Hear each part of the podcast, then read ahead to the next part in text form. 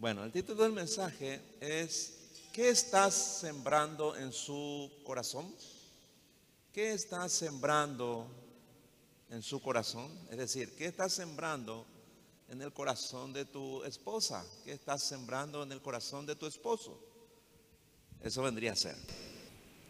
Dice ahí en Gálatas capítulo 6, versículo 7. Gálatas capítulo 6, verso 7.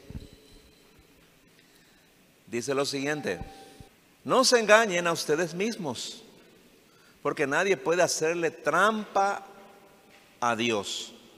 Uno cosecha lo que siembra, ¿no? Es una ley de la agricultura. Todos sabemos que si, bueno, uno cosecha lo que siembra, dice. Todos sabemos, cualquiera sabe, ¿no? Que si siembra una semilla de tomate no va a cosechar locote, ¿verdad? Va a cosechar tomates, ¿no?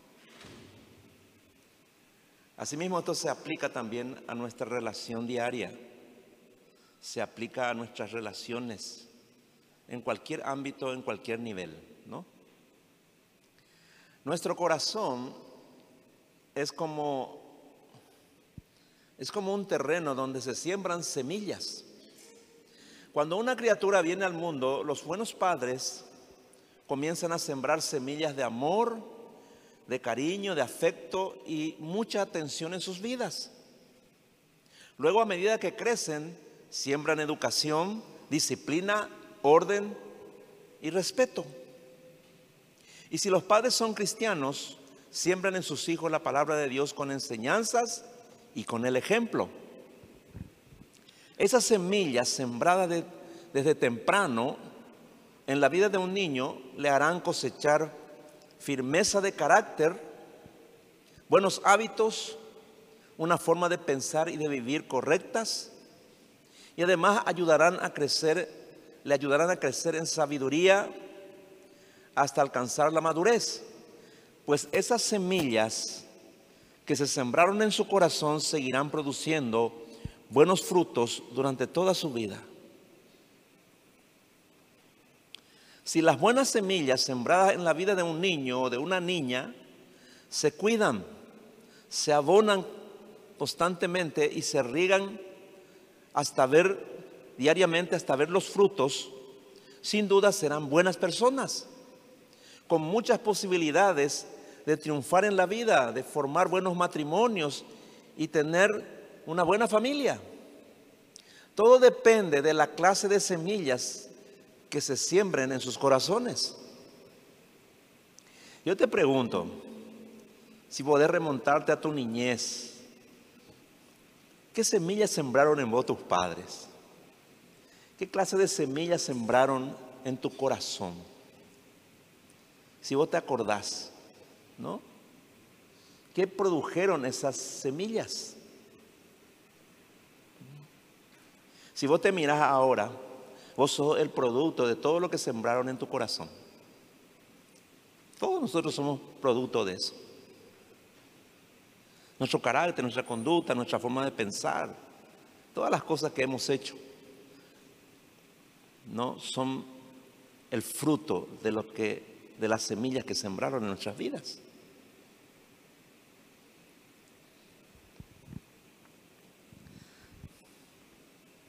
Todo depende de la clase de semillas que se siembren. Dice ahí en Galatas 6, 7, la última parte, uno cosecha lo que siembra.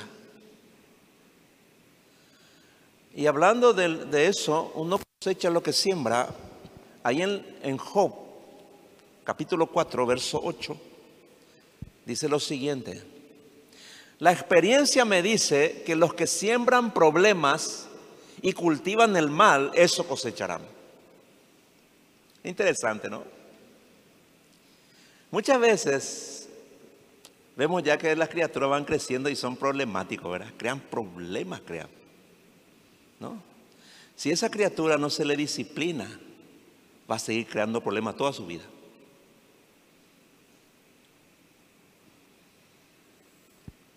Entonces, dice, los que siembran problemas, dice. ¿Verdad que hemos sembrado problemas en nuestro matrimonio, verdad? O yo nomás soy el único que no que sembré es problema, ¿no? Sí, pero antes de casarme ya, ya sembraba luego problemas. Solo que nadie me decía, nadie me disipulaba, nadie me controlaba. ¿Me entiendes? Entonces yo me casé y seguí creando problemas. Y tuve, tuvimos muchos problemas en nuestro matrimonio, ¿no? Ahí lo dice. Los que siembran problemas y cultivan el mal, dice eso cosecharán. Es una ley y que se cumple indefectiblemente. Dice también Oseas capítulo 10, verso 12, Oseas 10, 12 dice, planten semillas de justicia y levantarán una cosecha de amor, dice. Qué interesante, ¿no? Planten semillas de justicia, dice. Hagan lo bueno y van a cosechar lo mismo. Todos los problemas de nuestro matrimonio han sido y son la cosecha de lo que otros sembraron y lo que nosotros mismos hemos sembrado en nuestro corazón durante toda nuestra vida. Las malas semillas indefectiblemente producirán malas cosechas. Ahora yo te pregunto, ¿podés identificar todas las malas semillas que se sembraron en tu corazón? Y podés ver todos los malos frutos que dieron y que quizás siguen dando hasta ahora en tu relación matrimonial. Las malas semillas van a seguir dando frutos malos constantemente hasta que, hasta que decidas dejar de sembrarlas. Ahí termina. Pero ¿cuáles son esas malas semillas? Porque hay que entender, ¿no? Hay que saber cuáles son esas malas semillas que sigues sembrando en tu relación matrimonial. Vamos a mirar un poco Efesios capítulo 4, verso 31. Efesios capítulo 4, versículo 31. Dice lo siguiente. Saquen de su vida la amargura, el enojo, los insultos, los gritos y toda clase de maldad. Allí ya están unas cuantas semillas, ¿eh? semillas malas, que cuando siembran en el corazón de sus cónyuges, cuando siembran en el corazón de tu esposa o de tu esposo, hacen que, su, hacen que la vida matrimonial sea mala o muy mala. El Señor nos ordena que saquemos estas malas semillas de nuestra vida, de nuestro vocabulario, de nuestra conducta, de nuestras acciones diarias para siempre. Quítense. Dejen de sembrar esas semillas. Porque ustedes saben todo el daño que han causado. No pueden seguir amonando el terreno de sus corazones mientras sigan allí esas malas semillas. Porque los malos frutos nunca van a terminar así como tampoco van a terminar sus problemas conyugales. Es necesario que deje de sembrar las malas semillas en tu corazón y en el corazón de tu esposo o de tu esposa. Colosenses capítulo 3 dice, Colosenses 3, versículos 5 al 9. Vamos a mirar otras semillas malas, ¿no? Colosenses capítulo 3, versículos 5 al 9 dice, así que Saquen de su vida todo lo malo, pecados sexuales, inmoralidades, malos pensamientos, malos deseos y codicia, que es una forma de adorar ídolos. Todo esto hace que Dios se enoje con los que son desobedientes. Eso era lo que hacían ustedes antes, cuando llevaban una vida mala. Pero ahora quiten de su vida todo esto, la ira, el enojo, la maldad, los insultos y las malas palabras. No se mientan unos a otros porque ya se despojaron del antiguo ser humano que eran y del mal que hacían.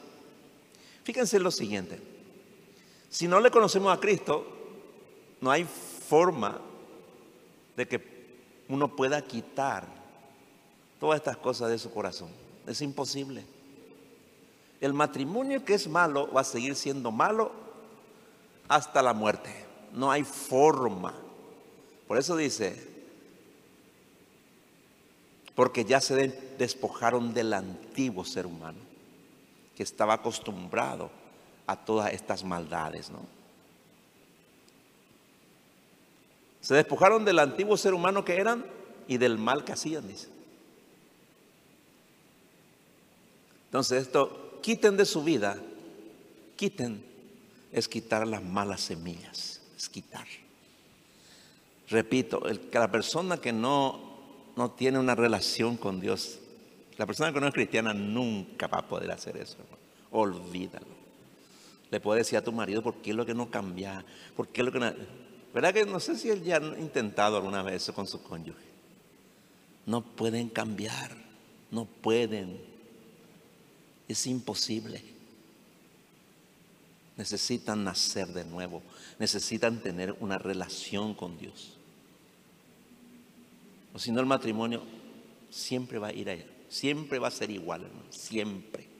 Nunca va a haber ningún cambio.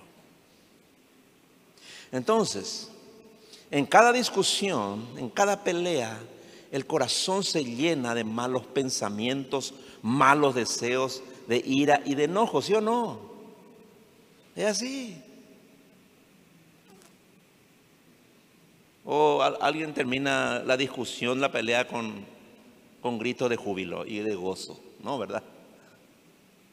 Cada vez que hay pelea, cada vez que hay discusión, el corazón se llena de malos sentimientos, son semillas de maldad, malos deseos, amargura, todo el tiempo. Y todo esto se siembra en el corazón y se queda allí. Y se interrumpe la comunicación, se apaga el amor y la relación se hace difícil y complicada. Solo que muchos se acostumbran a eso, hermano. ¿Me entiende? Hay una. El ser humano es así, se acostumbra a su miseria, se acostumbra a, su, a sus problemas y convive con eso. Pero eso no es lo que Dios quiere. Yo te pregunto, ¿qué es lo que más has estado sembrando en el corazón de tu esposa, de tu esposo en los últimos tiempos? ¿Buenas o malas semillas? Les animo a que hagan una pausa y se examinen. Hay que examinarse, ¿eh? Porque uno de repente se acostumbra tanto a los gritos, a, la, a, insultarse o a decirse cosas malas. Ah, pues yo paré ¿verdad? No termina así nomás. ¿No? Y no se dan cuenta. Ya se hizo costumbre. Pero eso no tiene que ser así. Ese no, ese no es el modelo del matrimonio que Dios creó. No, absolutamente. Hermanos, siempre hay cosas que debemos cambiar o mejorar en nuestra relación conyugal, sin dudas. La vida en el matrimonio puede ser buena y de hecho todos nos casamos para ser felices. Nadie se casó para ser un infeliz, ¿verdad? Nadie. La, relación conyugal debería ser la mejor relación, la relación más, más buena que tenemos. Deberíamos tener la mejor vida con nuestras esposas. ¿Y ustedes esposo, esposas con sus esposos o no? Claro que sí. Pero en la práctica Puede que esto no sea así. O que falte ajustar algunas cosas o muchas cosas. A ver, señoras, ¿saben qué cosas deben cambiar sus maridos? Yo sé que sí, hermano, sin duda alguna, ¿verdad? ¿Ya tienes, ¿Ya tienes una lista o la lista de lo que tiene que cambiar tu esposo? Por supuesto que sí. Las mujeres son más rápidas que nosotros, hermano. En lugar de andar quejándose el uno del otro, ¿no? o la esposa del esposo deben cambiar de actitud. A ver, señores, ¿qué cosas deben cambiar sus esposas? ¿Tienes alguna lista? Seguramente sí, ¿verdad? ¿Quién es el marido que no, que no sabe que hay cosas que su esposa debería cambiar? ¿Quién es la esposa que no sabe las cosas que su marido debe cambiar, verdad? Todos sabemos. Pero no lo decimos. Nunca se arregla. Entonces, repito, en lugar de andar quejándose el uno del otro en sus corazones y sacar todo lo que piensa solamente cuando se pelean, mejor salgan a cenar o a pasear y ahí con mucho amor que la esposa le diga al marido todas las malas semillas que él sembró en su corazón. Y después que el marido haga lo mismo. ¿Para qué? Para pedirse perdón y cambiar. Así nomás. Yo no sé si a usted le gusta vivir así con alguien que hay cosas que, que tiene tu esposa y, vos tienes que estar soportando. Pregunto nomás. ¿La gusto vio? O alguno aquí es masoquista. Hay cosas que tiene tu marido, que te cosas malas, que, que, él ha sembrado en tu vida. ¿Por qué tenés que vivir así? Pregunto nomás.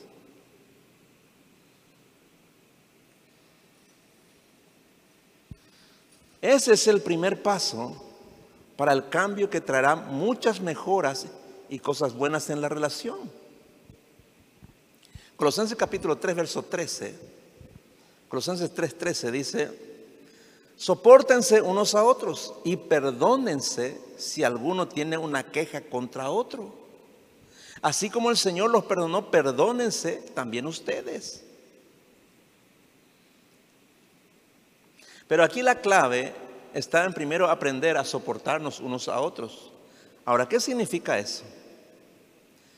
Esto es la actitud voluntaria de no enojarte fácilmente contra tu esposa o contra tu esposo cuando, cuando está haciendo algo que no te guste y te moleste. ¿no? Porque generalmente uno reacciona mal, ¿no? ¿Verdad? Y ahí no, no puede haber conciliación, sino se pelean, se gritan. ¿No?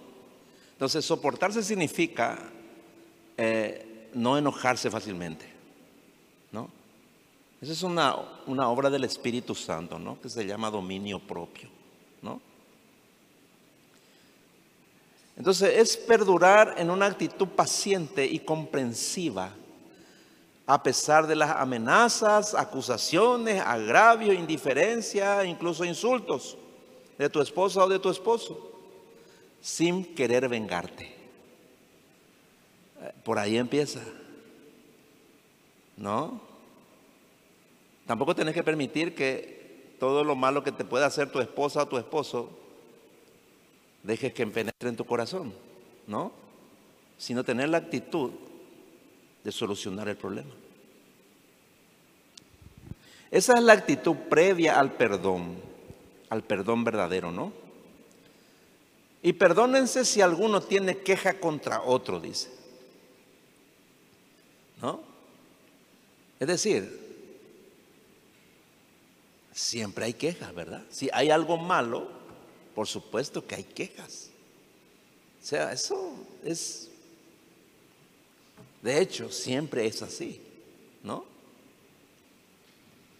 Y perdónense si alguno tiene queja contra otro. Aquí perdonarse significa literalmente ser benigno, hacer algo bueno por esa persona que te hace daño, ¿no? O, tu pareja cuando, cuando te ofende o, o tienes queja contra él o contra ella, ¿no? Entonces, si practicas poder controlar tu enojo, vas a perdonar más fácilmente y vas a hacer el bien, ¿no? Vas a hacerle el bien a tu, a tu cónyuge, deseándole y haciéndole todo el bien posible, ¿no? Ahora, el perdón verdadero es, así como el Señor los perdonó, perdonen también ustedes. ¿Y cómo el Señor nos perdonó? Nos perdonó por amor, ¿verdad? Si le amas a tu esposa o a tu esposo, le vas a perdonar, ¿no? ¿Cuál es el problema? Si, si de verdad le amas, ¿no?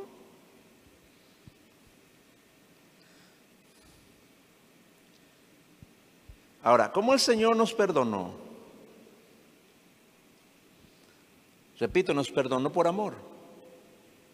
Y dice que Él ya no se acuerda nunca más de nuestros pecados, ¿no? O sea, cuando Dios nos perdona, nunca más nos saca en cara los pecados que ya nos perdonó, ¿verdad? Asimismo debes aprender a perdonar a tu esposo o a tu esposa. Una vez que le perdonas, nunca más debes volver a recordar ni hablar de esa ofensa, de ese pecado, ¿no? De lo contrario significa que nunca le perdonaste. Así es. Si perdonaste, ese pecado nunca más se habla. Esa ofensa jamás se vuelve a hablar. No importa la gravedad, nunca. Si cada vez, o si no cada vez que se pelean, va a, salir otra vez. Y vos lo me hiciste, y, esto lo pasó porque voy y esto, que me entiendes. No hubo perdón, ese no es perdón. ¿eh? Ese no es perdón. Si hay problemas, se tiene que tratar el problema específico, no el problema de antes. Eso ya fue perdonado. Repito, el Dios nunca nos saca en cara los, pecados que ya nos perdonó. Dice, se olvidó de ellos y los enterró en lo profundo del mar. ¿Entienden? La falta de perdón es una mala semilla. ¿eh? Si vos no aprendiste a perdonar, tu matrimonio nunca va a ser bueno. Va a ir dando tumbos y va a ir creando problemas hasta que te mueras. El perdón debe practicarse en la relación matrimonial. Si no puedes perdonar, tu matrimonio siempre va a ser malo. Nunca va a ser bueno. Tienes que tenerlo en cuenta. Porque acá dice, así como el Señor los perdonó, perdonen también ustedes. ¿Verdad? Es una práctica. Si yo le perdono algo a mi esposa, jamás le vuelvo a mencionar eso. Antes lo hacía. Sí, ya nos perdonamos y después yo le sacaba todo en cara otra. Y nos peleamos más grande. Entonces nunca hubo perdón. Entonces cuando aprendimos a perdonar y olvidar el pecado o la ofensa, cada vez había menos, menos, menos, menos pelea hasta que después dejamos de pelear. ¿No? Como siempre digo. Alguna vez así de chiste nomás, ¿verdad? Llevamos a pelear un poco, porque hace rato no nos peleamos. Terminó. ¿Me entienden? No hay discusión, terminó. ¿Por qué? Porque aprendimos a perdonar como Cristo nos perdonó. Entonces la relación se vuelve perfecta. Así es. Y el matrimonio es bueno. Es bueno todos los días.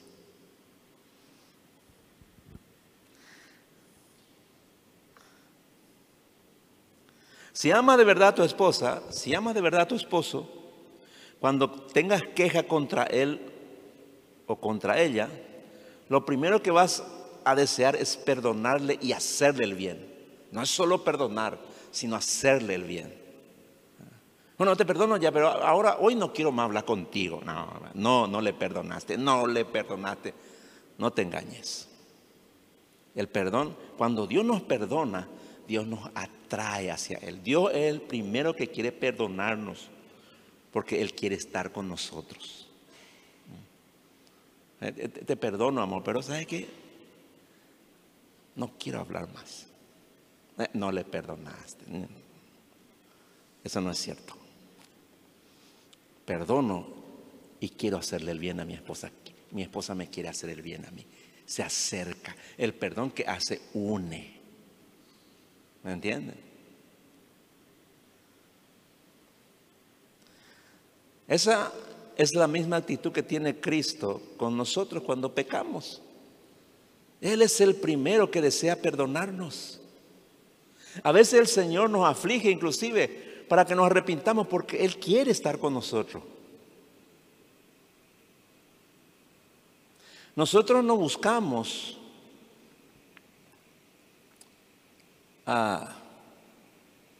no andamos buscando que vengan y nos pidan perdón. ¿No? No estamos buscando eso. Nosotros corremos a perdonar. Así es. Si mi esposa falla conmigo, yo corro porque yo quiero perdonarle. Yo corro a ella. Si tengo una queja contra ella, yo le voy a decir, ¿me entiende? Yo soy el primero que quiero perdonarle. ¿Me entiende? Al revés, cuando falla, no, yo, yo estoy enojado, estoy, no, porque, ¿me entiende? No, el enojado es el que busca. ¿Me entiendes? Es diferente. Dios es el que nos busca cuando pecamos contra Él, hermano. Él se va. Él nos está buscando. ¿Para qué? Para que nos arrepintamos y le pidamos perdón, hermano. Así debe ser. Dice el versículo 14 de Colosenses 3. Dice así, sobre todo revístanse de amor que es el lazo de la perfecta unión. El amor es la cualidad moral más importante en la vida del esposo, de la esposa cristianos, porque es como el pegamento que hace posible la unidad en el matrimonio. Como dice también en Romanos capítulo 13, versículo 10. Romanos 13, 10 dice, el amor no hace mal al prójimo, así que el cumplimiento de la ley es el amor. O sea, Nada es aceptable ante Dios a menos que esté motivado por el amor. Y nunca debes hacer nada por tu esposa o por tu esposo que no esté motivado por tu amor. Entonces la semilla más importante que debemos sembrar cada día en nuestro matrimonio es el amor. Esa semilla se demuestra, o sea, esa semilla que sembramos en el corazón de nuestros cónyuges de, la esposa, del esposo, debe ser demostrado. ¿Me entiende? No solamente debe ser dicho, debe ser demostrado. Yo debo demostrarle a mi esposa todos los días que la amo. ¿Verdad? Como antes decía una persona, mi esposa le decía, ¿cuándo fue la última vez que le regalaste flores a tu esposa? ¿Cuándo fue la última vez? ¿Cuándo fue la última vez que le dijiste te amo, te quiero? Y decía, ella sabe lo que yo le amo es. ¿Verdad? No le dice, no le demuestra. Y andaban en problemas, ¿verdad? Pues debes demostrarlo. El amor se demuestra. ¿Cómo, puedes, ¿Cómo puede tu esposa saber que le amas? Porque se lo demuestras. ¿Cómo puede saber tu esposo que le ama? Porque le demostras. No solo de decir, le demostras también. El amor se demuestra. Esa es la forma de sembrar el amor.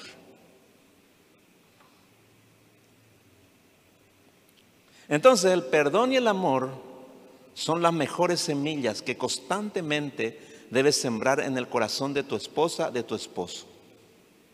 Cuando estás enojado, lo primero que tienes que pensar es en perdonarle. ¿No? Y cuando, cuando decís, cuando, cuando le vas a amar, tenés que demostrarle. ¿Me entiendes? Esa es la forma en que sembramos el amor y el perdón en el corazón de nuestros cónyuges. Y el resultado será la felicidad que nunca termina ni se apaga, que es justamente el propósito del matrimonio. El perdón y el amor en la relación conyugal preparan el terreno para que puedan dejar de sembrar semillas malas y comenzar a sembrar todo el tiempo buenas semillas en el corazón el uno al otro. Todo el tiempo, ¿no? Así que Dedica tu vida a sembrar buenas semillas en el corazón de tu cónyuge. ¿no? Eso tiene que ser tu meta. Todo el tiempo. Todos los días. Eso dice en Gálatas capítulo 6, versículo 9. Gálatas 6, 9 dice así. Así que no nos cansemos de hacer el bien.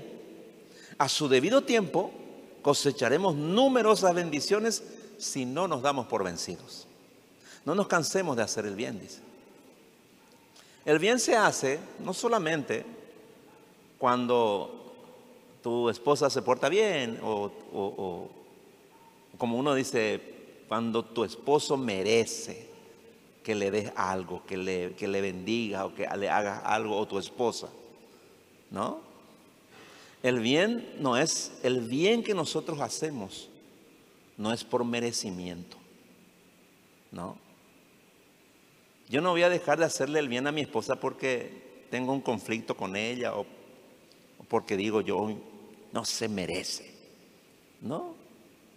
Independientemente a que ella lo merezca o no, ¿verdad? Yo debo hacerle el bien y ella también a mí.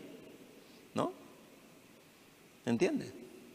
El bien no, no, no, o sea, ah, sembrar el bien no es algo que uno diga, bueno, eh, hoy sí, hoy me parece que no, no, debes sembrar el bien todo el tiempo, en todo momento.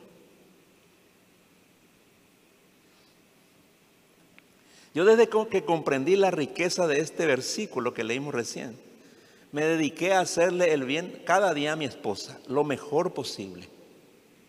Y les puedo decir que ella me ha dado numerosas bendiciones también, mucho más de lo que yo esperaba. Si yo siembro el bien en ella, la, ella me, da más bendiciones de las que yo le di a ella. Así como ocurre con una, planta, con una semilla que uno siembra. Sembras una semilla y crece la planta, pero no te da un solo fruto, te da mucho fruto. ¿Me entiendes?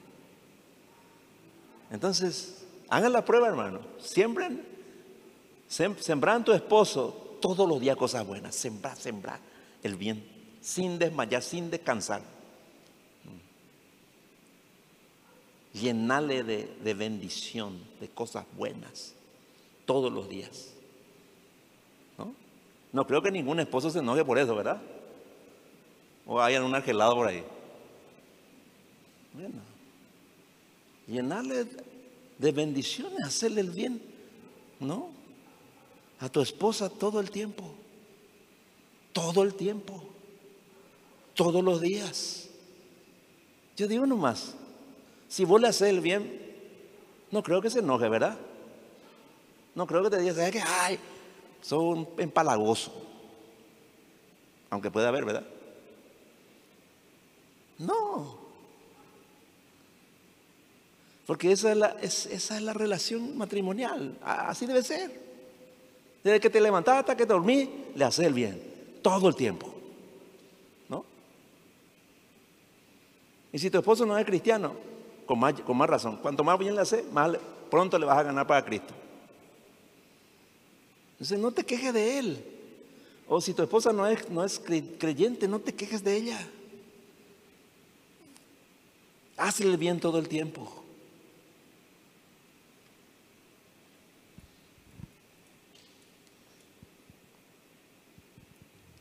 Nosotros con mi esposa, ella también me hace el bien todo el tiempo. ¿Verdad? Todo el tiempo. No me pregunta. Ella me hace nomás ya el bien. ¿No? No hace falta preguntar. Y creo que ella también está cosechando muchas bendiciones. Y eso es felicidad. ¿eh? Eso se resume en la palabra felicidad. Hagan la prueba, hermanos. ¿eh? Con certeza nunca van a salir defraudados, hermano. Porque ese es el matrimonio. Ahí está la felicidad. ¿O no es lo que queremos? Eh? Fíjense lo que dice Efesios capítulo 4, versículos 23 y al 27. Efesios capítulo 4, versículos 23 al 27.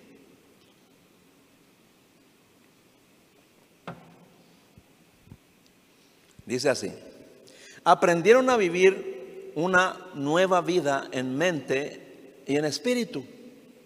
Sean gente nueva, buenos y santos, creados a imagen de Dios.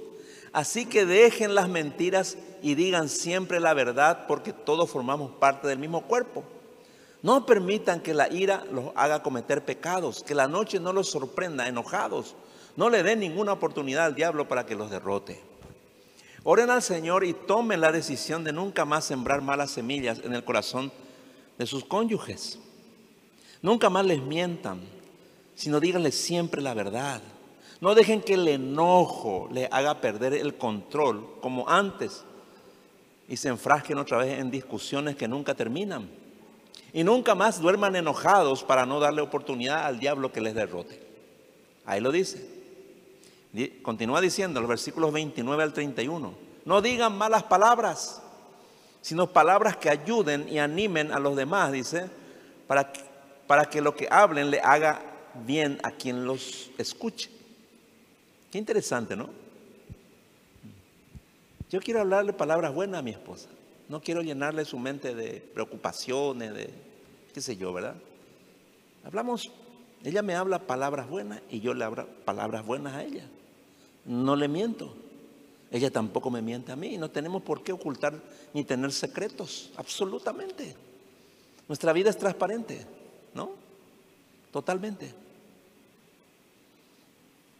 Dice, ah, Saquen de su vida la amargura, el enojo, los insultos, los gritos y toda clase de maldades. Entonces, no digan malas palabras. No se insulten más. No se digan indirectas. ¿No? Porque las peores semillas las sembramos con nuestra boca. Como dice ahí en Santiago 3, ¿no? La lengua es un mundo de maldades. No deberíamos usar nuestra lengua, nuestra boca, para hacer daño. No deberíamos hacerlo. Que tus palabras siempre sean de ánimo para tu esposa, para tu esposo. Que lo que le digas siempre le haga sentir bien, ¿no? Saquen de sus corazones la amargura, el enojo, los insultos, los gritos y toda clase de maldad. Esas malas semillas que han sembrado por mucho tiempo en sus corazones y en el corazón de sus cónyuges. ¿Qué ha hecho que sus matrimonios sean malos? Su relación sea mala. Entonces, dedíquense ahora a sembrar las mejores semillas en el corazón de sus esposas y de sus esposos. Semillas buenas. Como dice ahí en el versículo 32, ¿no? De Efesios 4. Dice, sean amables y considerados unos con otros y perdónense, dice otra vez, como Dios lo ha perdonado a través de Cristo. ¿no? Entonces siembra semillas de amor, de perdón, de amabilidad, cortesía, bondad, paz, gozo, humildad, seguridad, todos los días. Y vas a cosechar en abundancia todo eso y mucho más. ¿No? ¿Por qué? Porque son semillas, hermano. Vos sembrar y vas a cosechar lo mismo y mucho más. Tendrás una cosecha abundante en tu matrimonio. Bueno, eso es lo que Dios promete, ¿verdad? Así que pensemos nomás, hermano, ¿no? Nos casamos para ser felices. Y vamos a ser felices entonces. Eso no nos sale por arte de magia. Tú debes sembrar. Siembra el bien. Siembra cosas buenas y quita las malas semillas de tu corazón para que puedas bendecir a tu, a tu esposa, a tu esposo y hacerle el bien todos los días. ¿Podemos hacerlo? Sí, hermano, claro que sí. Si somos buenos cristianos lo vamos a hacer, hermano. Dios nos va a ayudar. ¿Me entiendes? Si tus hijos ven que, son felices, ellos también un día van a buscar la misma felicidad. Pero si ellos ven que ustedes están sembrando semillas, se están discutiendo todo el tiempo, están peleándose, están teniendo malos sentimientos, ¿qué es lo que tus hijos van a, van a pensar? Después tenés que cargar porque se van a casar mal, van a repetir o quizás van a ser peores en su matrimonio. Y vos nomás lo que vas a sufrir otra vez. Entonces siembra esas semillas y enséñale a tus hijos cómo ser felices, cómo, cómo pueden ellos también ser felices cuando se casan. No hay mejor semilla que el ejemplo. ¿Me entienden, hermanos? Nunca falla, nunca falla, hermano. No importa si tenés 40 años de matrimonio. Hoy podés empezar a sembrar semillas. A su tiempo van a cosechar, hermano. Lo importante es llegar a ese tiempo donde la felicidad ya nunca más se aparta de tu vida. Por más problemas que tengas, en tu relación matrimonial vas a ser feliz siempre. ¿Por qué? Porque para eso Dios creó el matrimonio, hermano. Amén. ¿Por qué no inclinas tu rostro por un momento? Vamos a, vamos a orar.